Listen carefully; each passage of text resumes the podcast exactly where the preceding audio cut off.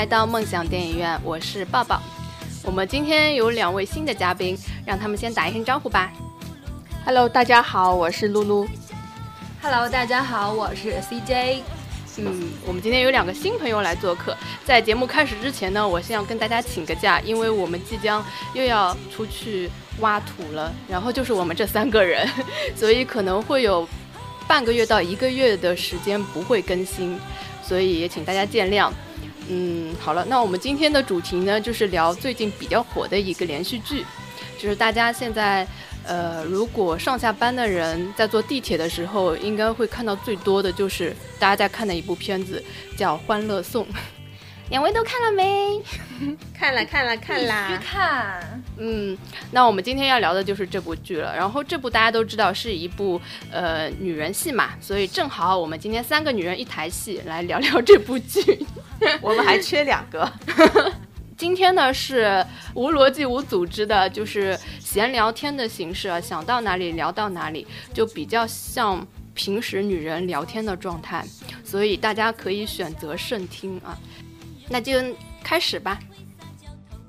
经历了他来了我懵逼的短暂低迷，《欢乐颂》的热播给正午阳光再次送来了欢乐。单日网络播放量冲破三亿大关，稳坐电视剧排行榜第一。微博讨论量直逼一百万，阅读量破十二亿，并且强势图版了各大论坛，天涯讨论角色细节，豆瓣开发各种同款，微博玩梗更是眼花缭乱。这全民热度只追《伪装者》和《琅琊榜》，不是侯大大下了蛊，那一定是有过人之处了。《欢乐颂》，我大致的介绍一下，它是由正午阳光出品的。呃，正午阳光现今年从去年开始就开始火了嘛，因为从《伪装者》开始，接下来《琅琊榜》，然后就有了一个称号，就是国内的良心剧天团。有这样一个称号吧，所以他们出品的连续剧呢，大家都会比较关注吧。而且呢，现在基本上是每出一部都挺火的节奏。这个呢，我觉得是有两方面可以看吧。一方面，他们确实制作还算是比较用心的；另一方面呢，我觉得他们团队的营销也是做的比较好的。嗯，我觉得最重要的还是比较用心在制作的细节上面吧，还有。那个选的剧本呐、啊、之类的原创剧本，或者说是网络上面的这些小说的选择上面也是，呃，比较嗯有眼光的。然后关键还是落在实处的制作了。然后因为很多国内的剧很多都是粗粗制滥造嘛，然后以为观众是白痴的那种制作方式。不是都都说他们是那个处处女座吗？哦，对，都说整个团队都是处女座，因为他们很讲究细节。这个关于《欢乐颂》的细节也是非常多的，网上有很多分析的技术帖，到时候我们可以具体的来聊一下。但是，呃，一看到正午阳光出品，大家都会有一个比较大概的印象，就会觉得他们出品的东西还算是有质量保证的。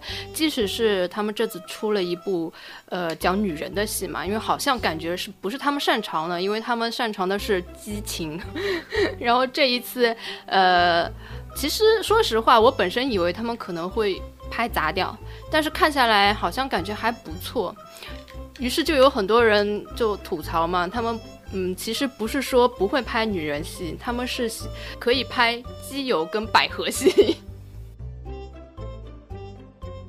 出于人道主义，职场的团队并没有放弃关爱异性恋。该剧送上了安迪和起点两枚高智商男女的互聊，以及赵医生和小曲两位老司机互飙车技的生死时速。然而，面对长了一张靳东脸的钻石高帅豪谭总十几年，安迪竟然没有爱上他。这我们不得不叩问正午阳光：你们到底对异性恋有什么误解？什么叫只要是搞基的？就是我我我更正一下。因为我觉得搞基不搞基，这完全是观众每个人的理解。他们肯定拍的重点，比如说是像之前的《伪装者》，或者是呃温州一家人、温州两家人呐、之类的，比较侧重突出在于那个兄弟情之间的，就是中间的创业的打拼呐、什么之类的。那《欢乐颂》呢，因为它本来就是一个以女性题材为主的。然后主要讲的就是那一层五个那个邻居姐妹之间的故事，所以大部分呢就是比较倾向于女女生的呃这一方面。那可能这个戏份多了嘛，那当然观众自我的解读上面就会给在那个五个女生之间互相拉郎配。对，就是他们可能不擅长的就是爱情戏，但是他们之前拍的父母爱情也很好看呢。这也是讲，但是侧重点应该不是男女之情吧？是的，因为你没有看，但是父母爱情因为那个剧本也是蛮好的，中间那个主演的那个表现也是蛮好玩的。呃，虽然父母爱情里面也是有激情啦，好吧。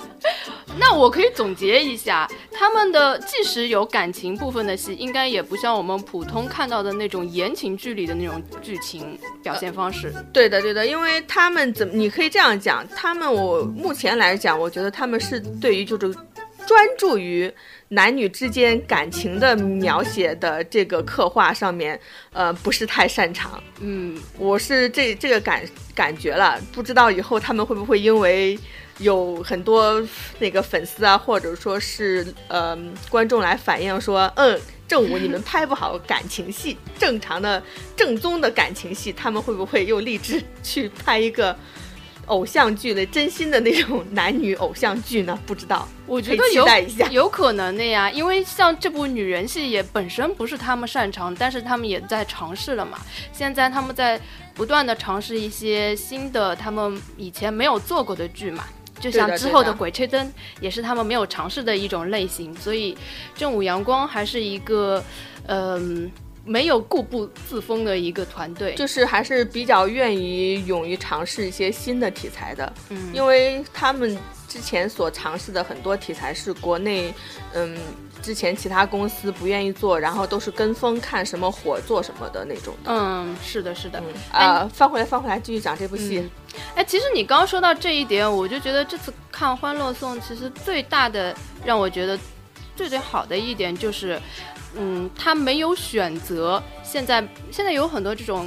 偶像类的或者都市题材，他会选择水火，或者是哪个小鲜肉比较正当红，他就会选谁。比如说像唐嫣，我虽然不是黑唐嫣啊，但是我看到唐嫣的剧，我真的就不想看。还有什么大秘密啊之类的，就是这种，就是好像呃投资商或者商家觉得他一定会赚钱、赚收视率的这些人。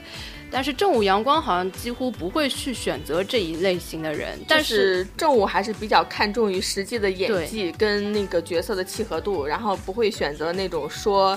呃，本身很有话题性很多的那种，只只火人但是不火戏的那种演员，因为有很多像你刚才提到的，都是本身很有话题性很火，但是真的实际到他的剧上面，可能很多人会跟风去看，但是剧的制作真的是让你看起来就是不断的翻白眼的过程。对的，其实我觉得这也是可以扭转大家的一个印象嘛，因为如果你请了这些当红的小鲜肉去演，他虽然那个收视率可以上升，但是他们不知道这个收视率上升并不是因为这些演员本人他演技有多好，或者是他真的是带来有多大的号召力，其实只是因为观众好奇他们私底下的一些什么八卦呀，或者就只是冲着他的人气而去的，并不是因为他们。给这部剧带来一些什么东西，但是正午阳光他走了另外一条路，他就是自己剧本做得好，然后他给这些演员，呃，给他的角色非常符合他们本人，所以他们就变成了一个相辅相成的，所以也不会让大家观众会觉得啊，你并没有什么很当红的小鲜肉，我就不想看。反而会最近这些演员都挺火的，也都上了热热搜嘛，所以我就是觉得这就是剧带人，所以他们这，呃，比较不同的一点吧。我觉得应该是互相吧，因为他们其实选角还是比较贴合于那个剧本的里面那个角色本身的性格呀，或者是人设的，比如像那个，呃。邱莹莹的那个扮演者杨紫，我还蛮喜欢的，因为她的演技来说，算是这一流那个九零后的小花里面演技算是比较靠谱的。而且《欢乐颂》里面，就尤其是前几集，嗯，她的表演就是她的剧情的桥段会比较集中一点，然后会让人跟，因为她剧中角色的一些呃情况而让很多。观众对演员本身已经产生了好感或者是反感，我觉得这至少说明这个演员他已经达到了他这个剧中角色所要表现的设定。对，起码是大家觉得他像真的一样，所以会有很多人就不喜欢邱莹莹这个角色嘛。但是我其实蛮喜欢她的，我觉得她真的是很接地气的一个角色，而且真的比较接近我们大部分。就是刚刚出社会没多久，一些小女生会碰到的一些状况，而且她其实是这里面混的比较算比较惨的一个吧。但是我觉得开始开始对，但是我觉得她更符合嗯我们本人。其实二二零二都是符合我们现实生活当中的，哎，对，符合我们这些女孩子的周围或者是你自己，你总归会在生活中，不是你本人也是你周围，你总会碰碰到其中的一款，嗯。这就是，嗯，它能吸引不同人的一个一个地方所在吧。除此之外，你觉得它为什么还是会，呃，超出其他的同类的国产片，得到那么多的吸引力呢？同类的国产片，您指的是？呃，最近有在放的像《我是杜拉拉》，它其实跟这个《欢乐颂》是非常接近的一个类型，也是讲都市的白领女性。也是讲这种，呃，人际关系之间的东西，但是他现在好像就完全没有人提，反而是《欢乐颂》现在好像基本上放眼四月，国产剧里面几乎就在看《欢乐颂》了吧？呃，这两天又上了另外一部湖南卫视的小丈夫，可能会拉他一点收视率，因为毕竟，毕竟平台在那边放着，而且之前。小丈夫是大丈是之前那部大丈夫的姐妹篇，就是大丈夫是那个的那个吗？不对，是那个王王志文和那个李小冉之前有一部，然后里面那个呃是现在小丈夫呢是他走的那条线呢是俞飞鸿跟杨这个字叫念了吧，和 杨乐，就是杨立新的儿子，他们两个主演的小丈夫，因为我看了一点预告，就预告来说还可以是。讲姐弟恋的吧，嗯，应该会分一点那个对《欢乐颂》的收视率，而且《欢乐颂》本身是因为双平台播放嘛，所以这个上面本身就吃点亏。嗯，除了这个之外，就像你刚才说的《杜拉拉》那个呢，《杜拉拉》，因为我很早是《杜拉拉》这个小说我有看过，嗯，然后后来最早是王珞丹他们演的那一版吧，我有看一些，那我觉得。《欢乐颂》它拍的这个强的地方，比《杜拉拉》强的地方呢，可能是它更就是还是细节的描写。因为像《欢乐颂》里面，它开始主要就会讲到，呃，五个邻五个女生在各自面对不同的职场，呃，不同的那个际遇的一些，呃，比较细节的一些处理方式，可能会牵扯到，比如说那个。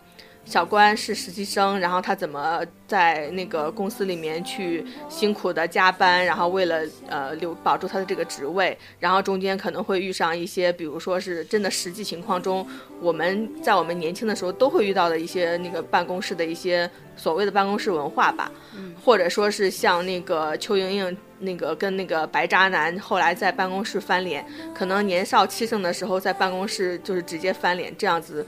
呃，他自己做，认为他自己做的对，那可能在前些年，我们自己年轻的时候也会觉得为他叫好，觉得他这样做是没有问题的。但是经过他们那个剧里面后面的一些讲解分析，那我们可能会发现，你这样做是不错，但是你要想一下，你在一个什么情况下这样做的？你在一个办公室的这个情景里面，真的是有你的行为可能会让周围的你的同事、你的领导、你的上级。对你可能会产生不同的想法，嗯，所以这其实对于我们本身的工作，其实也都是有一些借鉴的。但是像《杜拉拉》里面呢，它其实书里面就是还是蛮贴近于，就是说实际的那个、那个、那个呃工作情况或者我们实际的生活的。但是它剧里面可能它侧重点就又走走向了，比如说是呃男女感情、男欢女爱的中间的一些纠结。呃然后就会让你觉得你只是在看一部戏，而不是在由这个戏会想到，呃，你碰到这种情况会怎么怎么样，你不会由此而引发对于关于自己的一些联想。所以我觉得这是为什么《欢乐颂》可能会比那个《杜拉拉》之类的好一点的情况吧。对这个最新版的《杜拉拉》，我稍微看过几集啊，我觉得它跟原著小说已经完全不一样了。因为小说当中，它其实还是会教你一些人事方面的，呃，人际交往处理的关系啊，或者是你职场上碰到的一些事情，其实你是可以从中学到一些东西的。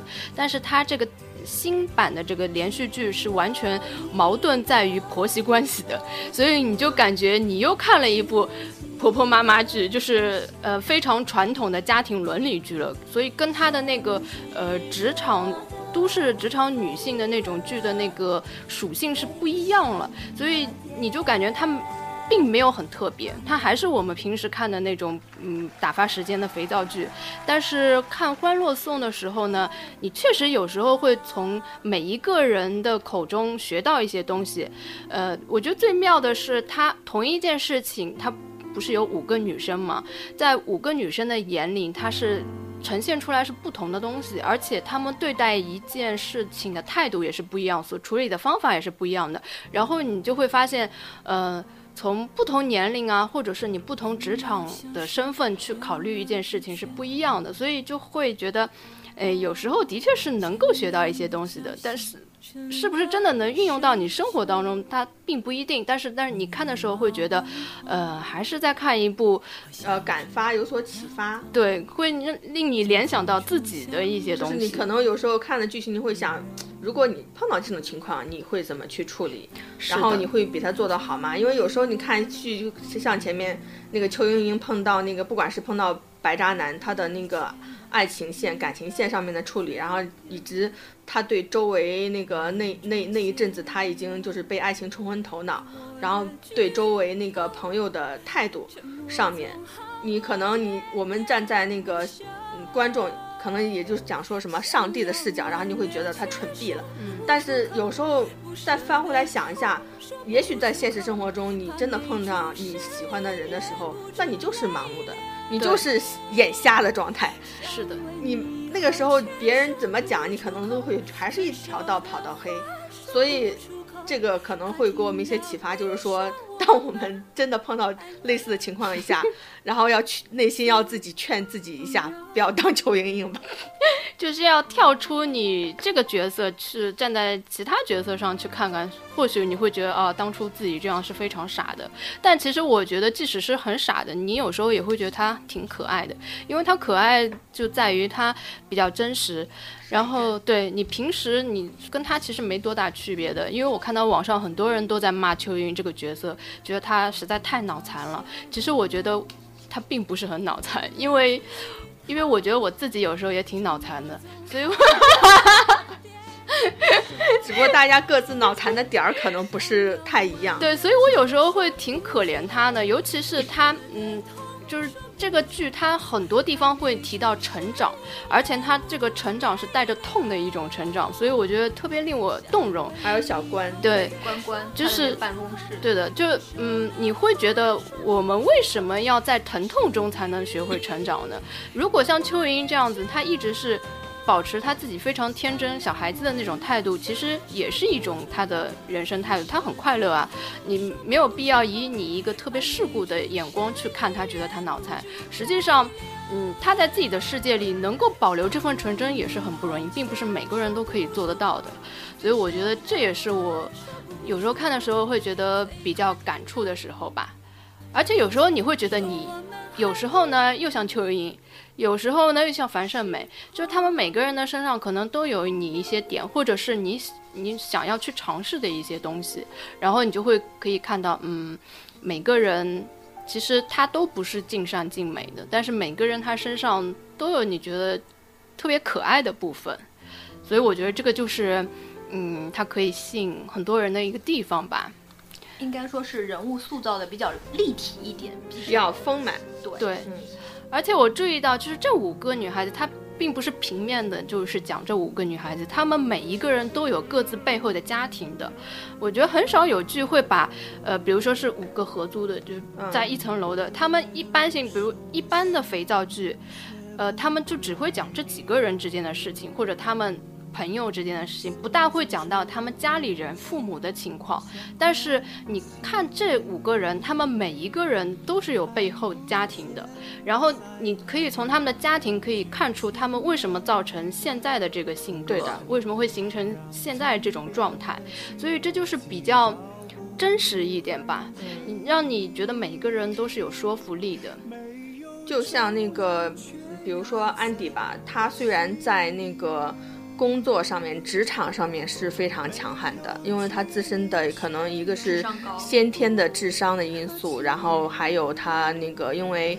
嗯，他在情感这一上上面比较缺失嘛，所以他只能说把更多的精神和注意力放在工作上面。那比如说，我们可能平常的人是你一半的时间。呃，放在了工作，一半的时间放在了你的日常生活或情感上面。那你当然没有一另外一个人把基本上全部百分之百的时间全部投身于工作上面，再加上人家有先天的那个天赋又那么好，然后所取得的成绩会这么这么突出了。但是像安迪呢，他比较悲催的就是，啊。因为我有看一些就是原著里面的嘛，因为他是家族呢是有一点就是家族的精神病史的，所以对于他来说，这真的是最大的一根刺横在他的心里吧，横在他跟其他人中间的也是。那像小曲呢，就是一个小妖精，就是因为从小因为家庭那个爸爸妈妈的奋斗，然后给他造成的那个。嗯，生活条件的环境非常的优越，但是同时呢，可能因为他爸爸妈妈就算是白手起家，因为白手起家呢，所以可能我我推测就是小的时候呢，可能对于他的一些照顾啊，就不如比如说平常家庭有时间这么多，那他可能就是生活上面那个比较优越，但是。在于其他的，比如说这种为人处事啊，或者说是，呃，更多的这种礼仪教育啊上面呢，可能会比较缺失。再加上他那个性格又比较强，所以就会造成他会觉以自己的一套理论，以自己的这个视角来了解，嗯，其他人来来来去判定其他人。然后其他三个呢，像樊胜美，其实樊胜美她能够成长成这样，已经是。在他的那个家庭条件里面，他已经算是超常发挥了。对，算是凤凰了。对，就是凤凰女这种的设定。然后小小关好像家庭还可以，所以就是小关整个的一个气质上面来说，就会比较有点类似于古代的那种大家闺秀。嗯，然后会比较平和一点。然后呃，家教比较好，就会。做事情嘛，就会比较呃舍舍舍身处地的，可能会为比其他人考虑一些。那小秋呢，就是因为家里面应该他爸爸妈妈也蛮宠他的，虽然是一个普通的家庭，但是因为比较保护他，那可能会造就他性格上面就会比较天真，比较单纯一点。啊，我觉得大概是这个样子。所以每个人成长成什么样子，真的。跟家庭因素真的是很有很大关系的。对，嗯，就是因为他们每个人的家庭背景都交代了非常详细，所以让你觉得每个人的性格的塑造都是非常成功的。就是他变成这个这样现在的这个样子是有原因的，就是你可以是有根可循的。对他不是说突然之间就就自己就野生长成这个样子。嗯，是的。而且这个戏里面，它其实是个女人戏嘛，然后所有的男生他都是作为过客陪衬，对，所以这就跟别的剧不一样，别的剧他说到最后又是两个人的谈恋爱了，或者是两对人的谈恋爱了，但是一般这种戏就是会红最。重点上面都是放在男男生的身上，嗯，一般这种戏，对，所以这个戏它就不一样，在于所有的男的都是过客，而且我觉得最有意思的一点就是，本身我看预告片，我以为就是许潇潇跟那个赵医生的感情戏会很占很大比例嘛，感觉他是在狂追那个男生的，但是看了正片之后发现，诶，他并没有是那种失去理智的，虽然他非常喜欢这个赵医生，但是。他还是会为自己的事业做奋斗，并没有因为追一个男人而放弃了自己所要做的事情。他甚至可以，呃，放放对方鸽子，先去完成自己手头最重要的那个事情去做。所以我觉得这一点是非常了不起的。一般性，你如果，呃，要表现男女爱情的话，肯定是对不管不顾的，什么都。呃，什么都不比我谈恋爱大。然后我们中国的那个国产剧嘛，宣扬的就是感情一定是恋爱大过天。对的，所以就是所有的东西都占主导的，然后女生就除了爱感情呢，就没有自己的生活，没有自己的事业了。但是这个就没有，虽然他曲曲曲筱绡设定是一个风风火火的，然后不计后果的那种，我我看到喜欢的人我就往前冲，但是他并没有因为这件事情而放弃自己，也就是事业方面的另另外一方面东西，所以这是我觉得还不错的部分。其实我想到了一个点，就是有没有想到，就是四娘拍的《小时代》，它也是完全 以那个女生为主的，但是他们都是在撕逼啊。是的，那《欢乐颂》就是还是传达的比较正能量的东西。对，嗯。然后开始《欢乐颂》，我在因为我是跟着那个电视台在追剧的嘛，但是有时候可能会错一两集的时候，可能就会在 B 站上面就是带着弹幕一起看，然后弹幕上面有很多的那个，嗯，开始的那个。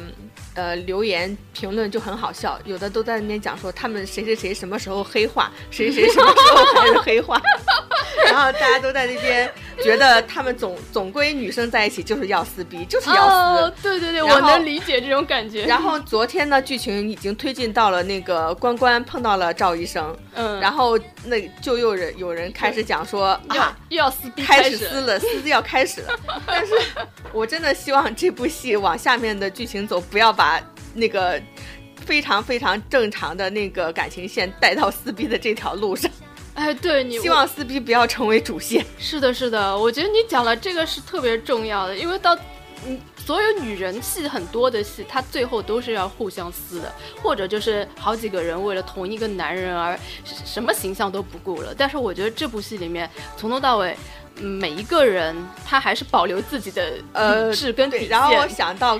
可能有一点就是那个，这部戏会不会反过来？啊，是因为就把这个就就就就把这个男的给 out 了是吗？不是不是，我的 哎呀不对呀，你又走百合线了。哎呀，我的意思是说，就那个安迪的这条那个感情线上面来说，他更加像是男生之间的撕逼吧。呃，先是起点，然后呃小包总。然后，因为原著里面谭谭总呢是默默的，就是关注喜欢那个那个那个安迪的。原著里面老谭也是喜欢安迪的吗？喜欢，但是他没有，就是说不敢表现出来。但是现在，因为对于这部戏里面的走向呢，你知道的，群众的呼声都是希望老谭赶快冲出来。但是，所以我不知道会不会往下面走，比如说起点那个。包小包总、老谭三个人竞争上岗，我觉得，但是但是不是有那个老谭打起点那一幕吗？对对对对，果然撕起来了，男生撕，男生撕，我支持，我支持，我 所以这部戏整个就是反过来的，对吗？就是大女主的戏，所以就是，对，我觉得这这样子嗯还蛮特别的，反正提供了一个全新的视角，对的。聊着聊，我感觉这样子比较燃呢。男生撕很燃的。对的呀，因为女生撕最多就是你呃，像古装戏里面就是你下点药，我下点药，你装一下惨，我卖一下萌之类的。男生撕起来是什么样子？直接挥拳挥拳相向呢，还是说有其他计谋也是可以走一下？我觉得是，我不知道他们第二步会不会往哪哪这个路上走一下？我觉得这个还蛮有意思的。那前一阵编剧不是说，好像说是可以，就是说，呃，根据你们网友的呼声，就是根据大家观众的呼声嘛。但是现在之前在那个小包总还没有露面之前，大家可能对于起点的感觉不是很好。嗯，我不知道是不是因为台词的关系，因为有时候真的是看到他说的那些台词，我真的是迷之尴尬。我我我会我会看着镜头会咦。没有，我觉得他的声音配他这个台词特别不配，他声音就是软飘飘，没有我那种要死不活那种感觉。对，然后又说那种很肉麻的话，就会觉得 就是 浑身。祖峰祖峰大大呢，在在那个北平无战事里面真的是超级超级超级出彩，然后他的声调呢特别特别特别适合崔中石那个角色。对，但是起点我不真的是不知道是因为他的对于这个角色的理解还是演绎。上面有问题嘞，我觉得不适合他，还是这个台词本身就是，不管是放放成谁说都会被黑。反正我还蛮那个蛮蛮心疼他的，觉得他真的好不容易呀。我前两天不是有放那个下图嘛，很多人就在电影院说，哎，那不是起点吗？哎啊，说吴秀波是起点啊？不是，里面有有有祖峰老师的哦，西雅图里面有祖峰老师。呃，西雅图，对，西雅图里面有。哦，对对对，好像是有。然后电影院里面大家就说啊，那不是起点吗？哎呀，我好讨厌他。哎呀，祖峰老师躺枪躺的好厉害。真的真的，我觉得。之后，这这部戏的编剧真的要在男女感情上面的那个语言的对话润色，要再更加、更加、更更更加走心一点吧，因为他真的是七点跟那个安迪说的好多话，我真的是好尴尬，是确实有点尴尬。但是其实为什么你们都觉得祖峰老师演技好，我一直不觉得他演技好啊？就是他那个《北平无战事》里面的演技是很好的呀，我也没有觉得好。嗯，就是大家感觉不一样啊。而且我一直觉得他念台词的功力是有问题。那你有看过那个什么吗？潜伏，看过。他潜伏里面演坏蛋，你觉得好吗？李涯，李涯，我没有注意，我只注意了孙红雷。你再回去看一下，那个那个真的演的也是蛮好的，因为他那个角色塑造就是说让让我感觉就是啊，你赶快去死吧，然后不要不要揭穿孙红雷，但是。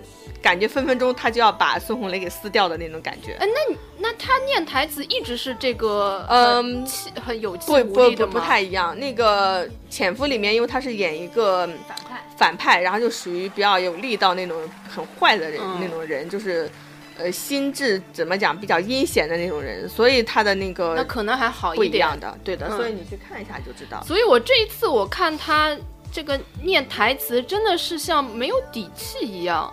就软飘飘的，然后他又作为其实是一个小有成就的一个老总吧，应该算是。我觉得他是不是理解上面有问题？他就是想说，因为那个安迪本身是有一点这方面的障碍，然后他要说话要柔声一点，不要吓到他，有有这种感觉吗？不是，他不是第一次见面也也是这种很软的吗？就是很没有底气的。但实际上，应该他是个很有自信的人。你想，他一直是呃事业还算比较成功，然后智商又一直很高，就感觉他就没有没有撩得起来，是吧？对，我觉得他底气不足，就好像表现的不像是一个很有自信的成功人士。那可能是面对安迪没有那么多的自信呢。他比较攻啊，亲。但是他跟其他剧中其他人说话也是这个方式嘛？就你觉得他这个说话的方式跟他这个人物的设定并不是很接近。呃，反正我，反正就我自己的感觉来说，就是只要不要让我看到他跟安迪两个人单独一个，不是单独一个空间，就是两个只是两个人的的对手戏，然后。把它放在整个剧里面，就是跟其他人一起共处的一个环境，他就还好。但是只要他跟安迪两个人的对手戏，就说那些甜言蜜语之类的，我就啊，好尴尬。对，每次他们俩单独，我都会快进的，因为我觉得他们两个的这感情线是整个剧里面最不好看的部分，也是最枯燥的。就是他们俩对白又长，你记得有一场戏就是在起点的房间里面，然后不停的讲两个人讲，然后讲的那个。起点念的台词又是那种软绵绵，他们两个演了半天，然后其实是想让那个观众觉得啊，他俩赶快在一起吧。但是他们两个演了半天，给我们的感觉都是赶快赶快分吧，分手，马上分手。对，就是讲了大概差不多有半集的对话，我真的真的好想快进，就就不想看。然后弹幕底上也都是各种打老谭在哪里，老谭在哪里。那最近几集又出现了一个新的对手，就是小包同学。看，看起来他好像人气还算是挺高的。嗯，你们觉得小包适不适合安迪呢？我觉得，因为他才露面嘛。嗯。然后那个剧透一下，就是按照原著的走向。我天哪！一上来就剧透。啊，没关系了，反正按照原著的走向是最后小包总跟那个安迪修成正果了。然后就目前那个这一两集他的路面来说，我觉得小包总还是蛮好的。嗯，除了出场方式有点浮夸，就是出场方式比较那个博眼球了。嗯，但是但是因为还是我觉得最重要的还是大家都是颜控。对，他长他帅他有理。关键是那个杨烁，我就讲杨烁这个人啊，我觉得他声音特别性感，好磁性，真的，我就是属于这种喜欢这种声音的人。那你是觉得他的声音更加磁性，还是那个老谭，那必须是我们靳东大哥，好吗？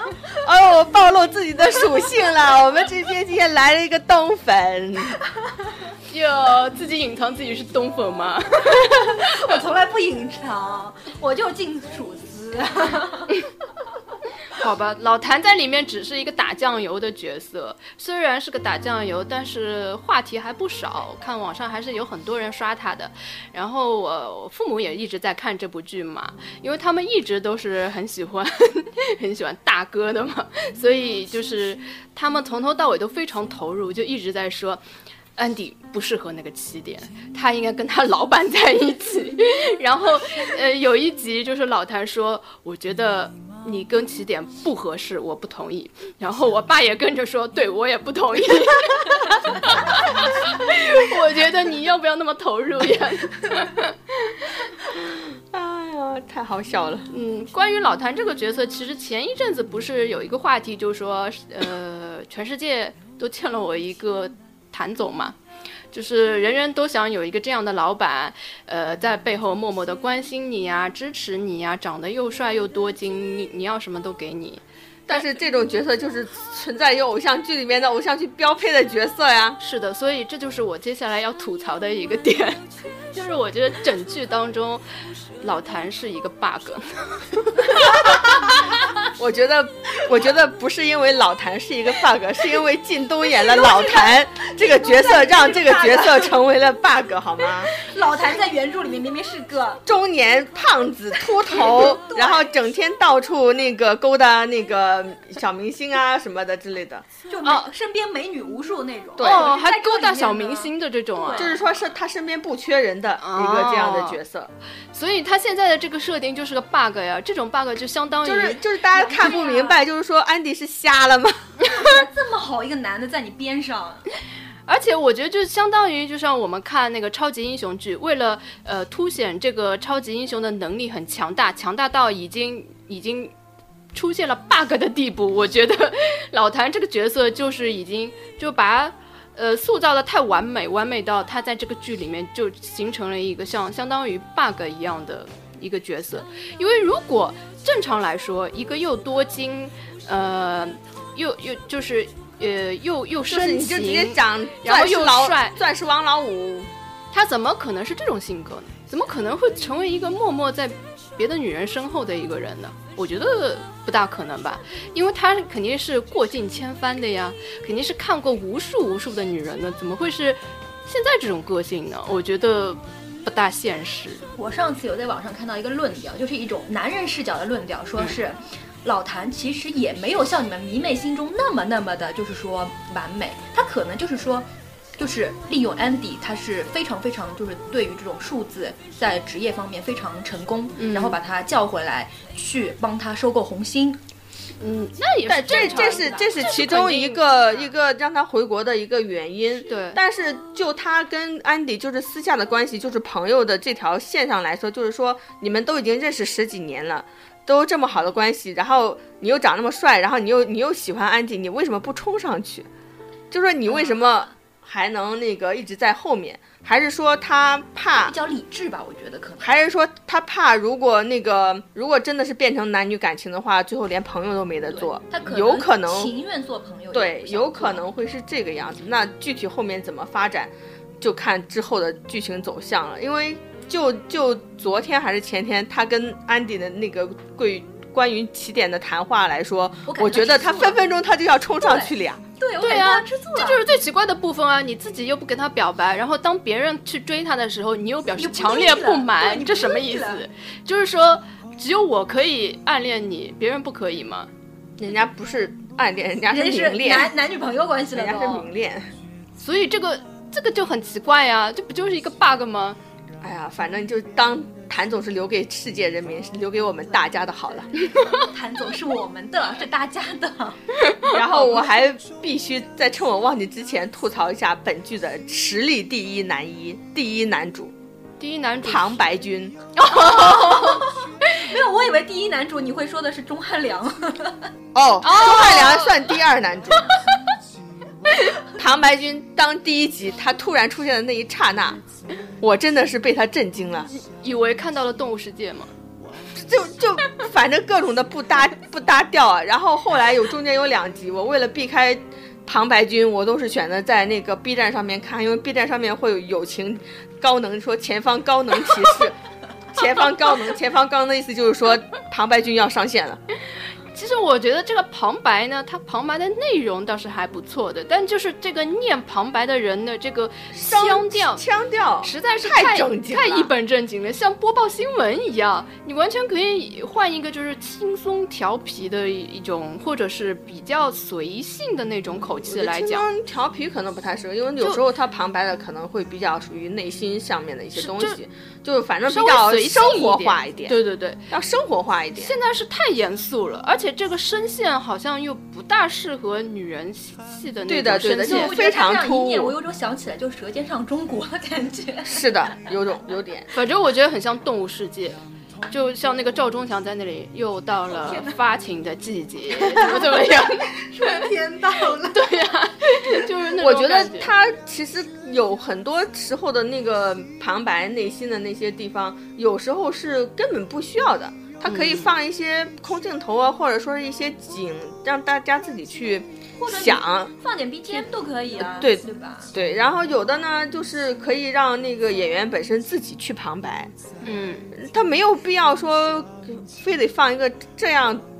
单独的第一男主角过来旁白，呃，我觉得让演员自己旁白是个蛮好的主意，因为有些旁白还是还是需要的，因为是的呀，我毕竟是连续剧，我怎么想的，你怎么想的，可能有时候是心里面要要发一下感慨。对，他如果国产，如果你是那个那个什么，就是表演上面没有办法做到的话，那可能内心里面这一些可以稍微出透露一点。对，但是你。大段的如果都是旁白的话，这集好像少一点。最近好像是少一点，但是还是会偶尔蹦出来一下。嗯，但是我觉得有时我现在已经习惯他了，就是就是你已经就这样了，因为反正知道 他是就在就在这个地方的。嗯，你可能已经习惯了，习惯了就觉得还可以，可以忍吧。但是可能如果开始没有的话，可能会稍微更加好一点吧。嗯，所以所以希望希望这个旁白君不要在正午的其他戏里面再上线。我真的是，哦天哪！想一下想一下后面的有什么来着？正午的戏还有什么来着？鬼吹灯如果有鬼吹灯，还有外科医生，还有什么蜗牛什么爱情的什么之类的很多。如果都再加上旁白的话，真的是不要挑战。不要低估观众的智商，好吧？虽然很多观众很脑残，但是没至于脑残到需要有另外一个人来提着你一块看戏吧、看电视吧。呃，有时候还是需要的，毕竟不是电影，电影你可以留白，有很多让大家自己去想的空间。我的意思是说，你就要巧妙一点运用，不要这么突兀。不过这个问题，我看网上很多人在反映，我觉得他们应该会改进的。啊，希望吧，或者是他们正午就是一群倔强的 boy，你不让我们用，我们就继续用，应该不会。造成正午的另外一个标签，因为他们既然已经说了续集会是大家的的感情线的反馈来改的话，那就说明他们还是听意见的。所以我觉得应该是会改的。不知道了，不知道。其实还有一个就是我们刚刚已经说到的一个吐槽的点，就是 植入广告非常多。那这个是没有办法的，你国内现在拍戏你不没有植入广告的话，不过它这个就是算那么硬了，我觉得。对的，就是说你没有那么多广告的话，你像安迪那些行头，谁用得起？我想说是演员自配的吧。嗯，演员可能会自配一部分，但是你不可能指望所有的演员都是，比如像安迪，一个包包十几万，他难道每一个包包都自己来拿吗？我觉得车什么应该是要剧组去，就是他那些爱马仕，我感觉剧组拿不出吧，十几万。没有没有，有的时候可能是借的呀，各种的租的呀。但是我的意思是说，可能就是因为有这些这么多的赞助商，所以它整个的剧的质感是有保证的。不像有很多其他的那种戏，它已经植入了很多很多广告，但是剧还是拍的像乡村里面穿的。八二年的 real，八二年的 real，我真是醉了。像像穿的像农村农村戏里面一样，呃，就比如之前那个什么《何以笙箫默》里面，哇，那些服装我真的是，不懂是什么鬼了。但是其实我还是要说，虽然要被很多人打，就是。呃，虽然它植入的并不是很是很很生硬，但是太多。就比如说像唯品会，简直多到令人发指。他就前面他一直翻那个手机看唯品会也就算了，什么抢唯品会，就是三不五时要踢一下。后来就连那个厨房的那个锅台子台子上面都。都贴了一个 唯品会的那个东西，包括邱莹莹去那个呃找工作的那个什么什么那种叫招聘现场，招聘会也也竖了一个唯品会的那个。那这这个很正常啊，唯品会不能去招员工吗？虽然是正常，因为它出现的太你不看一下北上广不相信眼泪里面，连猎聘的老板都自己出来客串了好吗？还有那个戏这么足，是的呀，还演了好几集呢。哦，我的天哪！我为自己代言。对，那哎对，还有我为还有我为自己代言的那位，不是自己也整天自己上节目吗？嗯，也都很多呀。可能我那个国产剧看的比较少吧。真的，你去了解一下行情好吗？我是我是猜，可能这些是他们就是比如说他们赞助，比如说你需要唯品会赞助，比如说几百万、几千万，那他们必须在这个剧里面出现有多少出镜镜出镜镜头多少个。然后你们台词里面要提到有多少次，肯定是有这种协议的，不然会莫名其妙就一定塞一个唯品会吗？不可能的。所以我就觉得现在做广告的这种也蛮开心的，他这么尽心尽力的在为你做宣传，不不断的请去看《奇葩说》好吧，《奇葩说》那个马东，但是他们毕竟跟电视剧还是不太一样。我知道呀，但是就是在在马东这样。光明正大吆喝广告之前，你有你有发现有其他那个节目有像他那样子无底线的吆喝吗？那他比较可爱嘛，他的形式还对，就是说他只是用了一个你觉得不显山不漏水，或者说你觉得一个比较好玩的一个形式，你觉得他就直白，赤裸裸直白，倒也蛮可爱。对的，那那那《欢乐颂》里面他也不能说正演着戏的说，然后咔三分钟，我们现在要卖一下广告，来。香飘飘，第一个五分钟，好放好，然后开始下面一个，或者说是正在喝什么什么，我现在喝的是香飘飘奶茶，哎，不是，好像是有一真的是有的呀，真的是有这样子的。我的意思说，他不可能说脱脱离他那个剧情来，好像好像龙门龙门镖局啊，就是这样赤裸裸打广告的，他就那你不讲，那你不讲太子什么？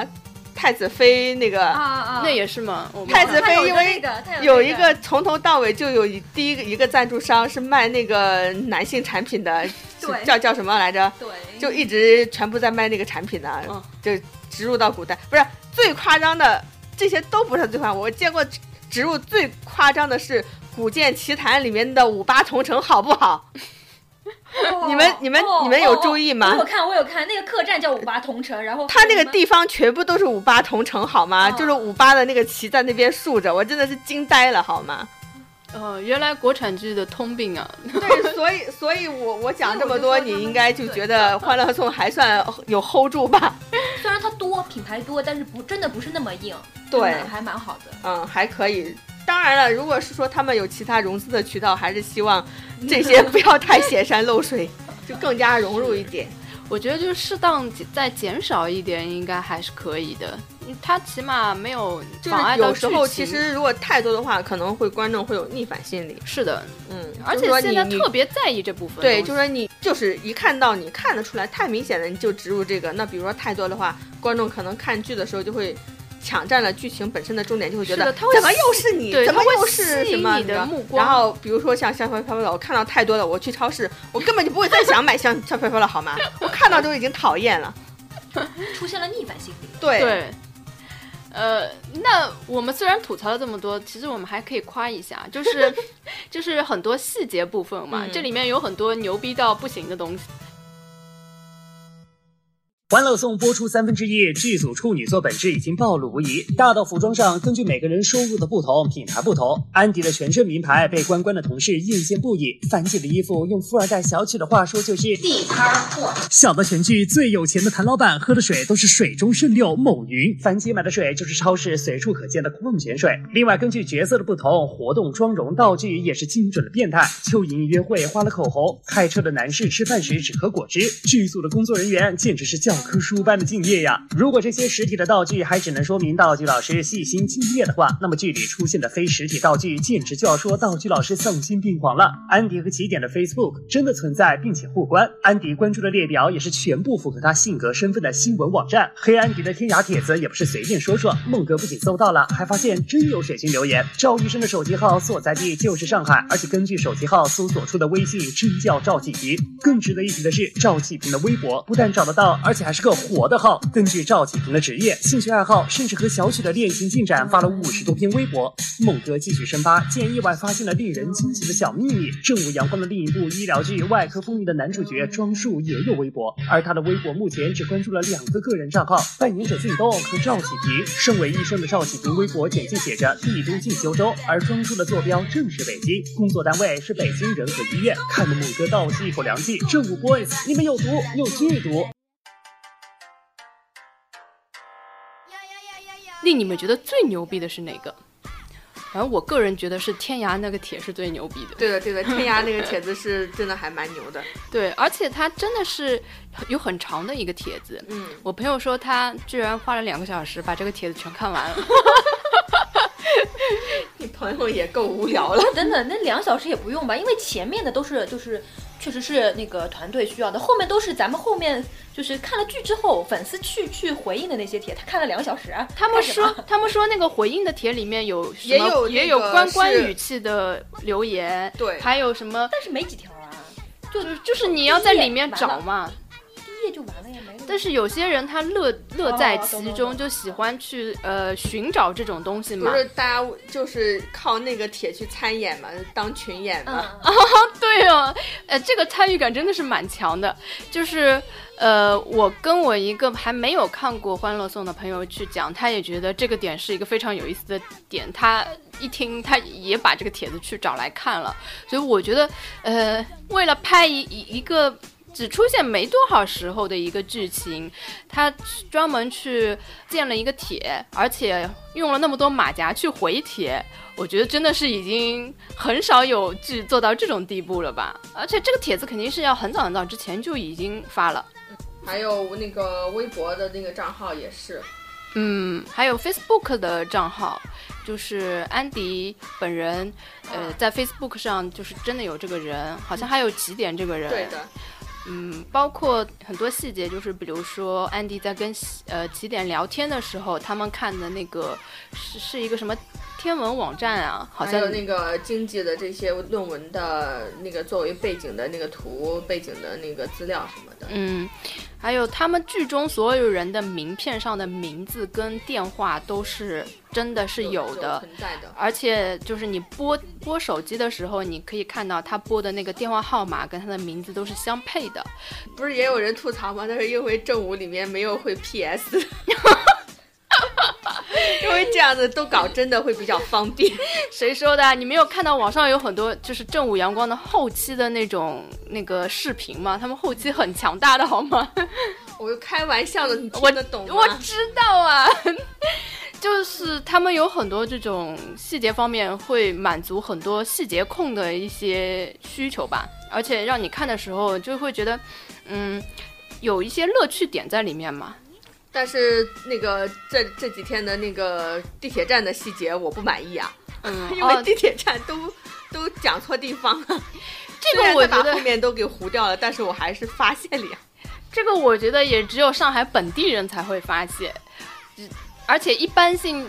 没有聚会，真的，我我是在哪里拍，我就说我是在哪里的吧。这个我觉得，嗯，也不能要求到那么细致，对吧？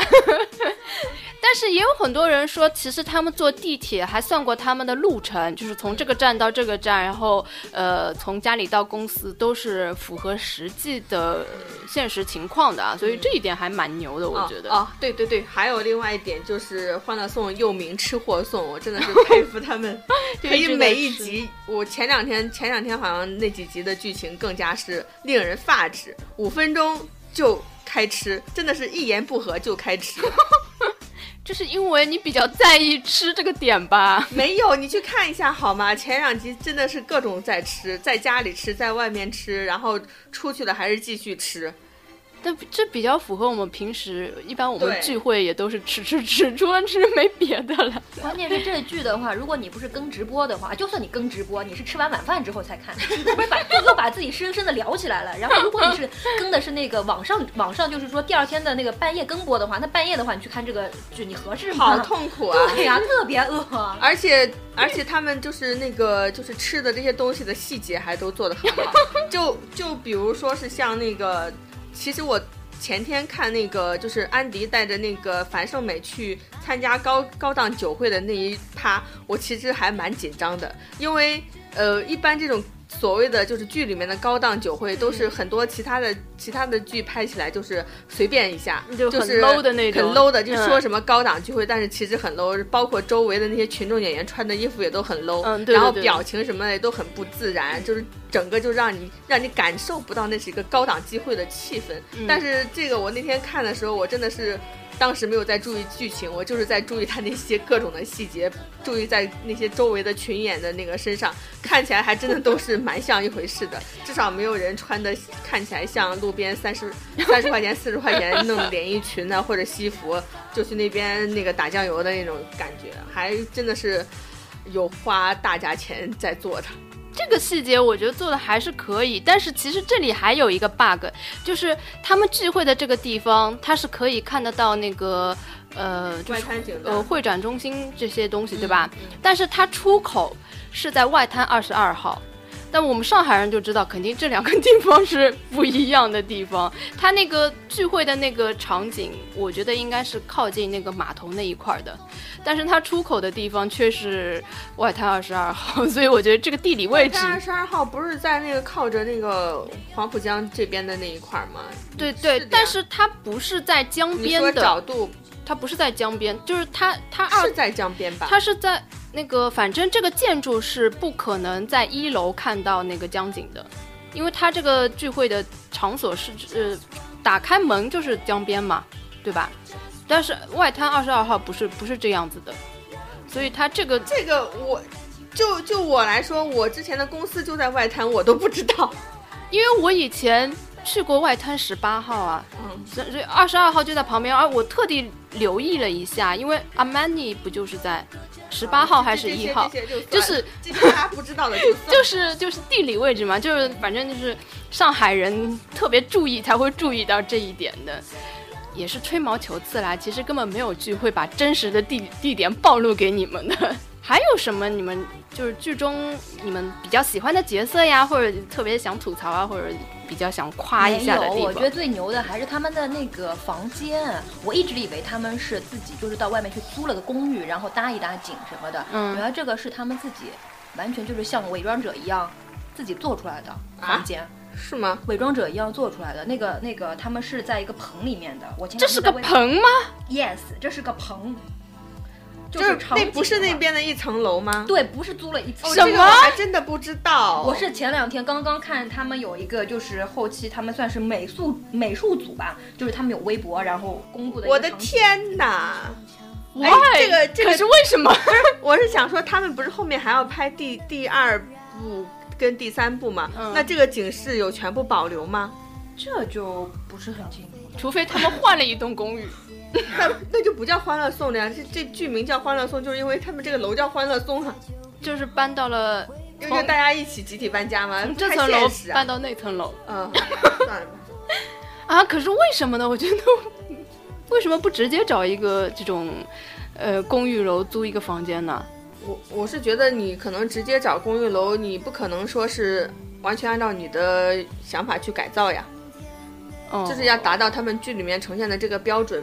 你很难去找到一层楼全部都租给你，然后这样子拍呀，除非是你自己的物业。哦，而且你看那个小曲，他那房间里面，其实他那些装修啊什么的还挺特别的。嗯，对对对，我觉得他就是很适合他的风格呀，。如果他真的是道具布置出来的话，那真的布置的很生活化，哎，就真的很像现实生活中，像他们三个女孩子合租的那个嗯房间就乱乱的。然后就很多生活的什么便利贴啊，你可以看到门后挂着这种，呃，每个人的房间都有每个人的特点。对，就是就真的很生活化，而且有点乱，有点拥挤。如果这这真的是搭出来的话，我觉得还蛮牛的诶。真的是都是处女座吗？哎呀，真的是不知不说不知道，一说吓一跳。嗯，哎，那这五个女孩子，你们喜欢哪一个？我，嗯，其实五个我觉得都还不错，也没有特别说喜欢哪个，特别讨厌哪个。我觉得都真的假的？我就有不喜欢跟喜欢的。那你讲呀？我不喜欢安迪，因为他最不像我们现实中的人，可能是没有碰到过。因为毕竟我们相处的人群里很少会有这种类型的人，其他的人都是有可能碰到的。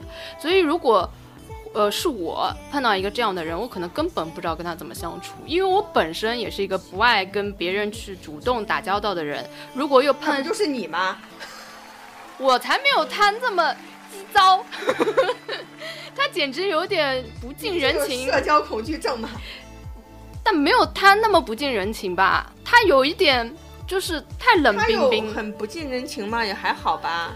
他不是对其他那几个后来熟的这些邻居都很好呀，都很关心呐。但是他每说一句话就特别直接，有些时候但是因为你讲话直接，我觉得是因为他这个国外的生活环境所造成的。因为我周围有很多就是国外的朋友啊、同事，他们讲话就是这个样子啊，就他们只是就是对对事不对人，他不会说呃要考虑你会怎么怎么怎么样，然后来去。呃，迂回的去讲一些话，他们就是要表达他们的观点，嗯，这样子，因为有时候你比较直接的话，可能相处起来其实其实更加简单，因为你不要不用想那么多。但是你第一次跟他接触的话，你肯定会觉得他非常难以接近。是会有，但是也那可可是剧里面也有交代，但是因为他本身的。整个一个家庭，还有一个成长的一个经历，造成他这个样子的。所以我说，我觉得他这个样子，我觉得我可以理解。如果他是，比如说是，呃，像曲筱绡那种性格，我是正好没办法理解。啊，其实我觉得曲筱绡还是挺可爱的。对对，我的意思是说，如果是以安迪的那个就是家庭背景情况。他变成了曲筱绡的这种性格，我没有办法理解。但是以曲筱绡她自己本身的这个家庭情况，她是这个样子，那我能理解曲筱绡为什么是这个样子。嗯，然后就比如像我刚才讲的，就是他们五个人就是变成他们现在的这个样子，我觉得都非常的合理，没有说特别突兀的。但是就是现在有很多人在网上撕什么曲筱绡，或者是撕樊胜美，可能就都是我觉得比较站在一个上帝的视角吧。嗯。不是，我不是说我不能理解他他这个人的个性形成，我是不大喜欢这种个性，因为我可能觉得跟他打交道会会有压力，而且他智商比我高那么多，我会 我会不知道要跟他说什么，就就怕在他眼里我就是个白痴，所以压力太大。像像像安迪这种呢，就是他就像我之前讲的，他可能工作上面他是一个。天才，可是，在生活中间，他可能就是一个白痴。就是比如说，嗯，人际关系上面、处理上面啊这些的，他真的是还不如其他几个。是，但是就是，呃，就是说，反正每这种类型的人，每个人你肯定，你就是我们生活中你交朋友肯定是交跟你性格或者各方面条件比较相当的，或者说是比较可以彼此理解的。嗯，你可能会。就是不管是自己的选择，或者说是被选择的，去不会交到跟你太差异太多的朋友。嗯，但是因为，但是你有时候，比如说你工作中啊，或者说是，呃，对外的社会中呢，你肯定会遇到一些不同阶级的人、不同阶层的人。所以我觉得这部戏另外一个好处就是说，当你可能在遇到不同阶级、不同阶层的人的时候，你可能会更加比较多的理解他们吧。嗯嗯，不一定你会跟他们变成朋友，但是我觉得大家互相比较理解这个比较重要，因为你这样子不管是工作呀，或者是平常的生活，可能会少一些摩擦吧。嗯，哎，那说到他，我我有一个问题想问你，就是要涉及到剧透，就是安迪是不是最后真的有精神病？我我还没看到那里。啊，你这个这个书是一共有三本呢。好就是多点，我才看到第二部，一就是到了第二部中间，他还没有发病是吗？不太，因为我是跳很快看的，不太，好像，好像好像是没有。哦，其实我本来看预告片，我以为他最后真的是神经病了。其实我还有一个，我我我我觉得。呃，不管是从哪一方面，剧本都不会让他往这个真的神经病的这条路上奔吧。但如果是一部现实主义，如果这是一部电影，表现的是现实主义的东西的话，很有可能让他最后成为一个神经病。如果我是编剧，我会这样。而且我我现在还有一个很黑化的想法，就是那你让他成为神经病的目的是什么呢？没，就是没有事情是完美的。你看上去安迪好像是各方面特别好，变成了一个神经病，然后最后是人在疗养院里面待着。最后实际上他是最惨的一个人。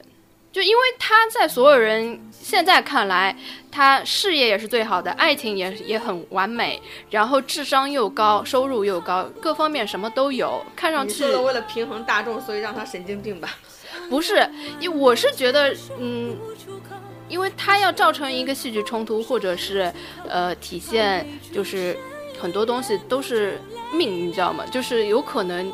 我觉得不太可能，因为毕竟现在是要宣导正能量，你让他变成一个神经病，就让大家觉得很沮丧。好，没有没有，我不是说这个剧要变成这样，就是说如果我我做编剧的话，我可能会这么写，而且我还会有一个很黑化的想法。肯定是往悲观的那条路上奔。对对对，我喜欢悲剧嘛，然后我会觉得为什么老谭一直不跟安迪表白，就是他早就查出了 他有精神病史。这个是好，是是是对的呀，知道啊，知道的呀。然后，然后就可能会考虑到之前那个影响影响到剧里面那个那个原书里面就是讲的，就是因为老谭可能会有这层顾虑，就觉得他嗯没有办法去负担到安迪的整个人生，所以没有办法跟他表白。哦，原来原著就是这么想，哎，那跟我正好契合哎。我在想，像他这种身家的老板，他肯定要考虑到他的后代的那个遗传基因。肯定是啊，不然遗产难道给一个低能去继承吗？我我考虑到这么这么黑暗的部分，一下子把这个美好的事情说黑。你这个就不叫欢乐颂了好吗？你叫悲剧颂。好吧，呃，所以就他名字定的这个基调来说，我觉得不可能往那个神经病那条路上奔吧。嗯。然后我最喜欢的就是那个邱莹莹，因为我觉得她真的跟我很像。你像邱莹莹吗？不是说我像她，就是我觉得我她办的那些脑残事情你都办过。不是不是，怎么怎么说呢？就是我常常会觉得我有很多事情都办不成，就跟他一样。嗯，事业方面啊，爱情方面啊，就各方面吧，并不是说。你能够心想事成的，我觉得我可能会比较像关关跟安迪一点，就是不喜欢麻烦别人这一点，就是喜喜欢就是自己能做的事情就自己全部都做掉，嗯，然后比较理智一点，因为关关在我眼里就是太一本正经了，我肯定不是这种型的，然后大部分小姑娘都是有一点点懒呐，然后有一点点那种侥幸心理啊，小小的依赖性啊。我觉得完全没有，我所有的事情都是只要自己能做的，绝对不会麻烦别人。然后就很喜欢那个，就是如果有有人可以依靠的话，是尽量依靠别人。哦，我不爱的，因为我觉得好不靠谱。我觉得很多女孩子应该都会有一点点这样，我不知道。我不是正常的女孩子。因你是你是女强人型的，因为你从小也是出国去自自己去读书啊，自己在外面工作啊。但是大部分我觉得，尤其是上海小姑娘吧，嗯，应该依赖性都是蛮强的。CJ，你你有依赖性吗？我当然有依赖性啊，这么大了还在家待着呢，必须要有依赖性啊。所以我说嘛，就大部分人确实是会像邱莹莹这样子的，而且我觉得她其实挺可爱的，她没有什么会。因为某一件事情而一蹶不振，她很快能振作起来，我觉得这挺可爱的。这点倒是的，他那个振作的非常快。你想啊，他呃马上从去找了一个新工作，然后他非常乐观，他就说，哎，他也不会因为说我是去咖啡店做一个营业员，然后就是思思维简单就比较快乐。对对的对的，这种还是其实 这种人应该活得活得应该比较比较开心一点。有些人想太多的话，其实还比较累。嗯，想太多没用的，因为你想那么多，实际情况是这个样子，你没有办法的。嗯，那你最喜欢哪个角色？其实我并没有说喜欢哪个角色，我只是觉得挺心疼樊樊胜美的。我觉得她就是说被家庭啊，对，被这样子一个家庭所所累。其实如果她没有这样一个特别特别糟糕的家庭，只是一个普通家庭的话，她应该会活得比较开心，比较比较自在一点。嗯，起码能有一些存款留下来，对吧？也不一定啊。因为当他没有这个家庭所拖累的话，他可能会把这些钱全部花去了唯品会哦。对人家买买买。嗯，樊胜美是比较让人心疼，但是因为她比较接近于很多呃外地到上海来打工的那些人嘛，所以我就我个人是感受没有那么深。嗯，还可以吧，因为他就是因为我身边也有这种，就是说。因为家里的情况，然后导致自己就过得很辛苦的，也有认识这种人或者是朋友。但是有的呢，就是像那个樊胜美一样，就其实表面你要过得很乐观，就是其实因为没有办法，你你家庭是这个样子，你又不可能摆脱你的家庭，所以你只能接受这一切，然后默默的奋斗。然后有另外一种呢，就是因为呃家庭情况不太好，然后自己就更加一蹶不振，然后就把所有的那个。呃，原因失败的原因，或者说是自己不能做成什么事情，就怪到家庭里面，就等于就是说，呃，怨自己家里不是条件好，没有给自己创造条件，所以我觉得都会有都会有这样的情况吧。嗯，因为我觉得你本来就是你你家庭你没有办法选择，你能选择只有是你自己要到底过什么样的生活。嗯。对，还是就是，其实小凡，我觉得以他这个家庭来说，他其实已经算是特别，已经算是比较努力的吧。我觉得他已经算嗯，对的，混得好了，对的，没有说去去去消极啊或者怎么样。嗯，就算这两集他说好像暂时的不想理家里，但是他接接下来我觉得后面今天的没有办法就是对狠心的断掉。嗯。还是会去给家里打钱，然后呃想办法去拿年终奖，去为大多数人谋福利的同时给自己谋福利，然后拿到年终奖可以拿到钱给家里寄点钱，还是蛮好的。好正能量啊！大家说的都那么正能量。哎，那个这个剧是不是快要结束了？没有啊，四十二集还是四十？这么长？那第一季啊？那后面还会有很多反转喽？嗯，因为现在就感情线上只有曲筱绡跟那个安迪算是上场了嘛，嗯，其他三个那个中间那三个呃中间房间那三个小姑娘都还在晃悠中，都没有上线的，所以我不知道第一季里面会就是拍到结尾的时候是每个人的感情线都会上线呢，还是怎么样？呃，这个有上线啊，那个。小凡他跟他的王同学不是掰了吗？对啊，然后那个也算是也接触到了感情线吗。我的意思是说，就是正常的往下走。啊啊啊啊！嗯，像曲筱绡就是跟那个赵医生在聊骚嘛。那他们最后是真的在一起了吗？是吧？好像是的。小小说里好像是他们在一起的。是的，就是好像又要剧透了，好像说是曲筱绡是有。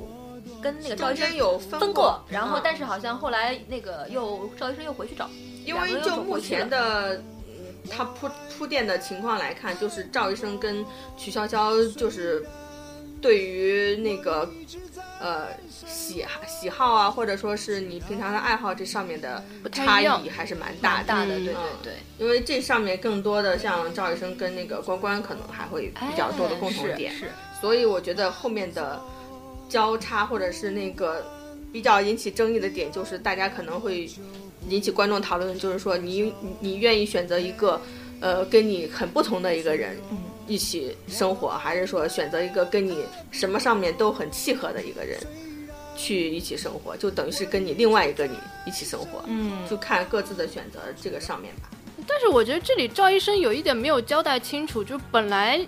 曲潇潇不是查到赵医生有一个交往七年的女朋友嘛？对的，我总觉得好像是，他是因为电视里面播的是把这一块给截掉了呢，还是说要在后面什么地方要解释一下？对，反正就都没有解释这个梗，就是说也许会有铺垫，也许这只是一个铺垫。对，我觉得这要是铺垫，如果不是铺垫，它就是个 bug 了。对，对吧？就不知道什么时候会把这一块给补上了。嗯，那如果是个铺垫的话，赵医生其实就是个渣男喽。没有，我的意思说他是不是铺垫到后来就是因有为现在其他什么原因？没有，现在、哦现在其实就是在曲对于曲筱绡来说，她还没有完全认定就是赵医生就是她的男朋友，他们现在就处于互相聊骚的阶段。然后，如果他真的正式成为男朋友的时候，是不是要在那个时候才揭晓？就是说，其实比如说赵医生那个呃所谓的女朋友是假的呀，或者什么的，为了为了拨乱反正一下，嗯会这样子这讲一下呢？还是说到后面会他的正版女友会蹦出来？我记得原著里面应该是没有这个女女朋友存在的，哦，那就是编剧改的。我不透，我我我记不清楚嗯了。嗯嗯嗯呃，反正赵医生的戏份，我觉得比我想象中要少很多。本来以为他是男主角的嗯，，没有，并不是，其实并不是，因为我看网上说赵医生戏份是七十场。谭总的戏份是五十场，其实也没我有多少。原来是这样吗？好吧。那谭总会撑到最后一集吗？我想谭总应该现在是每天以两集的中间刷一下存在感吧？就每集刷个几分钟，嗯，有时候两集出现一次呀，嗯，有时候一集都不出现，一有时候一集里面只出现他的名字呀，就是真的是背景人士呀好像说。接下来五六集都没有谭总了。哦，好吧，那你可以歇息了。对，我可以歇一歇。我也想歇一歇，看的好累。好吧，最后给你们一个表白的机会。表白的机会。所有男主里面最喜欢哪个？呃，我可以选双蛋吧，可以啊，我喜欢小包总跟谭总，反正是总就行了。小包总才出来两集你就喜欢了，对呀、我这个人设我很喜欢呐，人设明明很浮夸好吗？我就喜欢这种浮夸的人啊，浮夸有意思啊。他这个人设一出场嘛，给我第一嗯感觉就是个花花公子，对啊，应该是有很多女人的那种。好玩呢。不一定，就是说他这个人设不一定他不是。说我生活当中我要喜欢他，他只是那个这个电电视剧电视剧这个角色的设定啊，对对啊但是这个好玩。这个角色你不觉得就是花花公子的角色吗？花花公子，我觉得配安迪的男人不话比较来坏女人，不爱比，较真的来。假的？你们都是这么觉得吗？男人不坏女人不爱呀，这句话是有道理的呀。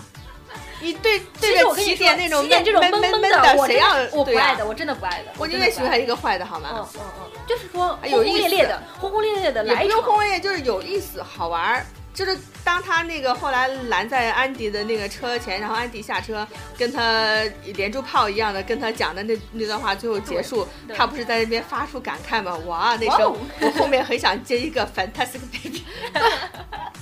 但是我觉得这一段的那个安迪特别装，特别不舒服，让我觉得不舒服。服是吧对的，会吧？我觉得很帅哎。就是所以说啊每个人的解读不一样啊。对 对于他这种媚骚型的，他就觉得很装啊。你不就很装。我觉得还好呀。我还挺帅的，好吧？我就是三个人，果然是三个人不同的解对，对呀，而且这两人空前的达到了一致。喜欢小包总。对呀，我们就是喜欢，我们就是喜欢长得帅的，咋啦？好吧，把谭总留给我就行了。哎，你什么时候被谭总夸了？我我这剧里面就谭总是属于大家的，OK。但是我除了谭总，我觉得其他的男主的人设我都觉得不喜欢，像赵医生的人设我也不喜欢那。天谭总在那边问安迪说：“你跟什么起起点什么魏先生定啦？”然后我就对着电视屏幕在那边狂喊：“没定，没定！”我觉得神经病。但是后来想，后来想说定了也好，定了也就是大家的。好吧，那那个如果还要再选一个的话，我觉得那个王百川王同学，王同学，对王同学还可以的。如果在现实中我不，喜欢这种，呃，王同学他一点我 你们都不是过日子的人。不是不是 不是过日子，他一开始就装逼，就说这辆车是他的，我这一点非常啊，就像可能可能就像就像是人家说的，为什么起点装穷你就能接受，呃王同学装装富你不能接受，好吧？不是因。为他，我是不喜欢他那种就是黏黏的。他已经喜欢樊胜美那么多年了，你就冲出去表白一下会怎么样？他其实已经一直在表白了。我我懂了，我的意思就是说，是犹你就犹豫豫。你就不是你就把真正的自己讲出来怎么样？他他就总觉得自己配配不上樊胜美，然后其实他每次想讲的时候都遇到阻力，对，属于一个命特别不好的人。但是但是但是其实还是就是自己的那个什么气势不够呀。对，因为如果像是像是那个，如果是说是我，就是如果是我的话，当时他们在那个什么酒庄还是什么地方，嗯在一长桌吃饭的时候，樊胜美不是堵他嘛，然后他起来愤而离席就走了嘛。如果是我的话，我当时我就揭穿自己好了呀。嗯，不过男人的自尊对对对心，我觉得可能男人的自尊心这点来说，在这种场合下，他挺难说出口。都他都已经这样羞辱你了，你还要跟他表白吗？不可能。不是表白，就是说我就是这个样子。但这时候就是，其实他就觉得没无话可说了嘛。其实主要还是因为他太爱樊胜美了。嗯当你嗯很就是当你爱另外一个人比较多的时候，其实你就是属于弱弱势的一方，而且已经失去你就会比较对你就会比较那个怕，就是你就会想的比较多，担心的比较多。这种男人好呀，好男人啊，他给你啊，我还是要老谭。老谭啊，你排队吧。老谭你是排不到了。什么意思？好吧，那我们是要不要聊一下这几个人是从哪里穿越过来的？这个就不用聊了吧，大家都知道呀。哦，好吧，那家大家自己那个搜索一下吧，百度一下，微博上搜一下，有非常详细的技术帖跟大家解读。看过伪装者和那个琅琊榜的应该都知道吧？不一定的，我很多都没有认出来，那是因为你眼盲，有一些那种配角什么的，不大会注意到的不。会吧？林师兄，你注意到了吗没有呀，？Oh my god！哦，我相信很多人没有注意到。那我相信关关的那两个同事，你更加注意不到了。关关哪两个同事？那两个女同事，就是之前八卦八卦她是不是有什么小开来送她上班的那个两个同事，他们是谁？一个是那个谁，呃，谢玉的女儿，就是后来那个生孩子死的那个，一个是阿香。谢玉的女儿长什么样，我已经完全不记得了，谢侯爷的女儿，你不记得了是吧？不记得了。我这个真的不记得好吗？大家自己去看那个技术帖吧，因为要有配图才能看得出来。你现在直接跟我讲，我都不知道。那你那你下来你自己技术帖公公关一遍，对对微博上找一找吧，好多呢。嗯，好吧，好了好了，我们们就聊到这里了。我们要准备去挖土了，然后等挖土回来再更新，跟大家讲一下我们挖了什么土。对跟大家告诉一下这个梗是什么梗。那我们就今天就到这里了，大家拜拜。拜拜。拜。想要挽留却说不出口，不舍得痛说不出口，怕没出声音忍不住泪流。想问以后却说不出口，分手的话说不出口，怕听到你说我们还能做朋友。